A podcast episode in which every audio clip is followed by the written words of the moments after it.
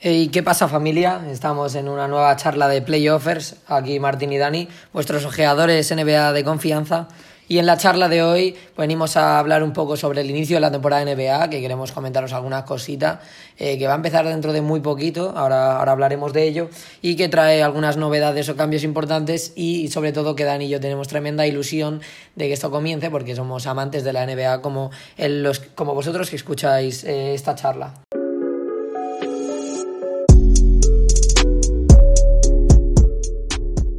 Sí, eh, trae novedades muy grandes este año.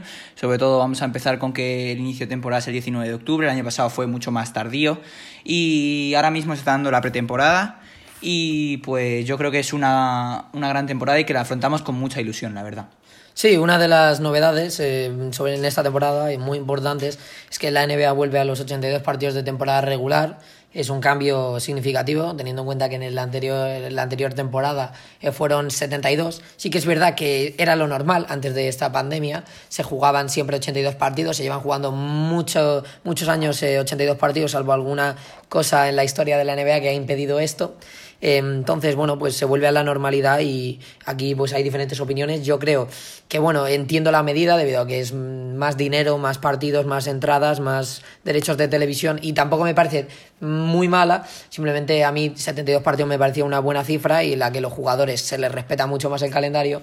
Pero bueno, mi Dani, como ya sabréis, tiene otra opinión que os va a comentar ahora. Sí, para mí, yo a mí me parece que está bien los 82 partidos pues por la historia que tienen y que estos 72 partidos, si no hubiese habido pandemia, no se hubiesen jugado, se hubiese seguido con 82 partidos y te dan mucha más emoción, son 10 partidos más en los cuales vamos a disfrutar mucho más y yo para mí volver a lo normal siempre está bien, la verdad.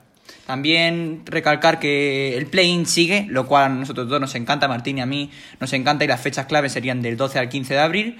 Y ahora Martín pues sobre hablar un poquillo de cómo es el play-in. Sí, bueno, así resumiendo rápido, para si hay gente que en eh, los últimos dos años no ha seguido la NBA, es un nuevo torneo que se ha implantado eh, por parte de la NBA después de la regular season, que conecta regular season con playoffs. Es un pequeño torneo que se disputa entre medias de estos en, en dos o tres días, como ya hemos dicho. Y es un torneo en el que se enfrentan, eh, bueno, involucra desde el séptimo al décimo de cada conferencia. Y es un torneo en el que el séptimo y el octavo juegan entre sí para ganar, quien gane va directamente a playoffs y el que pierde juega contra el que sale victorioso del cruce del noveno y el décimo. Esto lo hacen para que tanto el décimo como el noveno estén ahí peleando hasta el final y que haya partidos eh, interesantes y que no sean partidos eh, sin emoción y sin nada que jugarse, también el séptimo y el octavo por supuesto, y porque así le da un poco más de competitividad, emoción y luego que el torneo en sí tiene muy buenos partidos con una gran competición. En esto sí que estamos, yo creo que de acuerdo Martín y yo, de que nos encanta y que esperemos que siga así durante muchos más años, la verdad. Sí, sí, esperemos que siga así. Bueno, siguiendo eh, con fechas importantes, eh, tendremos la fecha de los playoffs, eh, empiezan el 16 de abril. Esperemos que estos playoffs sean muy entretenidos, como los del año pasado, con un poco menos de lesiones, si puede ser, porque hubo lesiones ahí importantes, Anthony Davis, hubo lesiones importantes como Kawhi y, más. LeBron, por ejemplo. LeBron también se lesionó un poco. hay sustos con, bueno, sustos con Antetokounmpo e Irving, muchas lesiones en general, que esperemos que no se repitan. Y bueno, eh, siguiendo estos playoffs, eh, esperemos que sean muy interesantes, como ya hemos dicho, y a ver qué tal salen. De momento solo sabemos esto, no sabemos los equipos que estarán involucrados porque hay que esperar al final de la temporada regular, y lo único que sí sabemos son las fechas de las finales. Sí, serían el 2 de junio comenzarían las finales, y si fuese necesario, el 19 de junio sería el séptimo partido, que el último séptimo partido que se jugó fue aquella final en Oakland de la remontada de LeBron a los Golden State Warriors. Sí, no es normal ver un, no suele ser habitual ver un séptimo partido en las finales, pero es verdad el último que fue eh, fue ahí en el Oracle Arena con esa remontada de LeBron James tan legendaria. Y bueno pues Siguiendo con esto, terminaríamos la temporada eh, con una fecha importante, el 23 de junio, el, draft de la NBA, un draft que vuelve a ser presencial y un draft que trae una clase de jóvenes eh, muy interesante y que ya comentaremos en, un, en, una charla cuando se vaya ya acercando a mitad de temporada, iremos dando nombres de, de posibles eh, picks. También decir que este año es el 75 aniversario de la NBA que hay mucho merchandising, no sé si nadie si alguien habrá visto el corto que han hecho este, este año, este mes, hablando sobre los jugadores NBA en un barrio, pero bueno, esto lo va a hablar más Martín en más detalle. Sí, bueno, este año es el 75 aniversario, es un año muy importante de la NBA en el que estoy convencido, tanto Dani como yo estamos convencidos de que van a sacar mucho merchandising, mucha promoción, va a haber muchos eventos y, sobre todo se van a publicitar, publicitar un montón y eh, enlazando con esto del 75 aniversario, la ciudad que se ha elegido para celebrar el All-Star, uno de los All-Stars que esperemos que se recuerden para la historia, no solo por ello, por el 75 aniversario, sino por la actuación que hagan allí en concursos y etcétera, va a ser en Cleveland. Y también por la vuelta de las personas al All-Star, ya que el año pasado no hubo, pues este año va a haber de nuevo, esperemos que, que esté muy bien el All-Star, que vuelva a ser eh, muy conocido. Y la fecha clave para esto será el 20 de febrero, ahí ese fin de semana será. Y también recalcar que mm, ya hemos quitado las fechas y ahora hablamos sobre que Toronto vuelva a jugar en Canadá, allí en su, en su estadio, porque este último año por la pandemia se jugó en, en Tampa y vuelven a jugar en casa.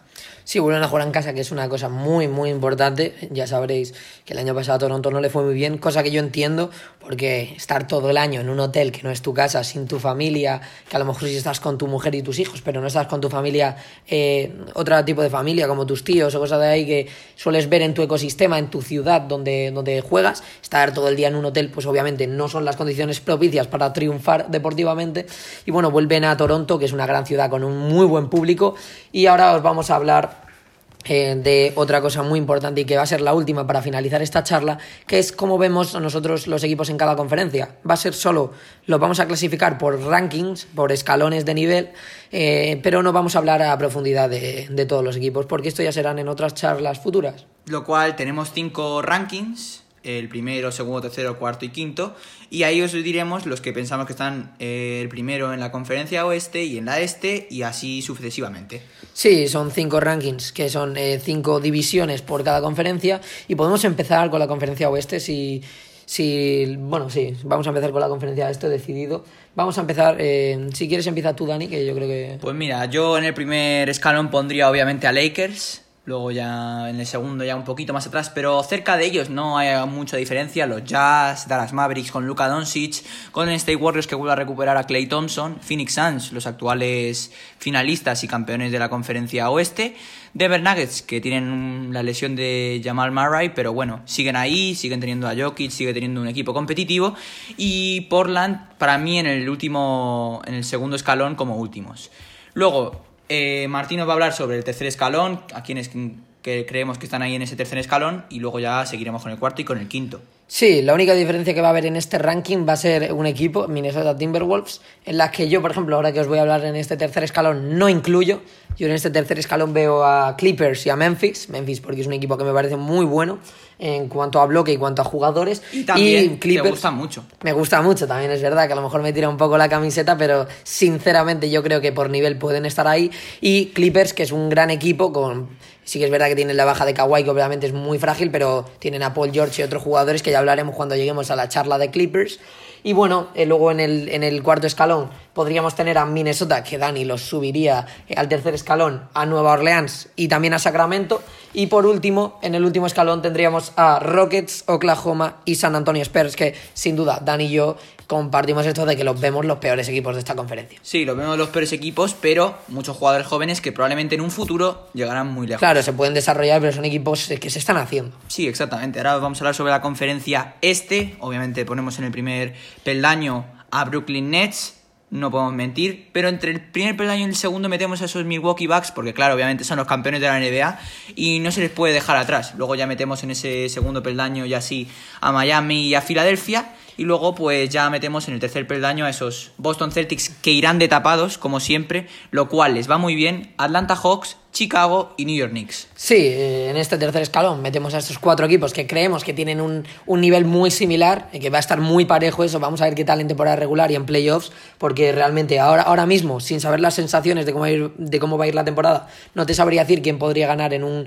en una serie y bueno, y luego ya más abajo, en, el cuarto escalón, tenemos a Toronto, a Indiana, a Washington y a Hornets. eh, que son equipos muy interesantes, pero que no los vemos al nivel competitivo de los anteriores. Y en el último escalón, pues vemos a tres equipos que sinceramente los vemos muy por debajo. Yo ahí voy a añadir una cosa, a mí los Hornets me tiran mucho la camiseta y yo a ese equipo sí que lo veo en el tercer peldaño luchando por ese play-in por, porque hay muchos jugadores jóvenes, sobre todo me tira mucho James Bouknight, que ya hablaremos más detalladamente sobre ellos, y también a mí Cleveland también me tira y creo que va, lo veo en un cuarto peldaño y no creo que vaya a hacer tan mala temporada este año. Sí, a ver, yo creo que va a hacer eh, una buena temporada. Eh, en Cleveland en temporada regular no puede estar mal, tiene un buen backcourt, Sexton Garland, Sexland para los amigos, tiene ahí nuevas incorporaciones como Mark Cannon y eso, lo que sí que no les veo a lo mejor en un play-in en una, o en una eliminatoria les veo muy flojos. Eh, y los otros dos equipos que le acompañan en el último escalón para mí son, es Orlando y Detroit.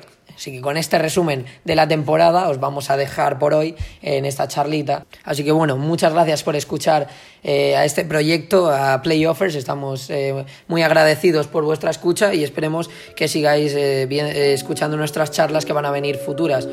Adiós. Adiós.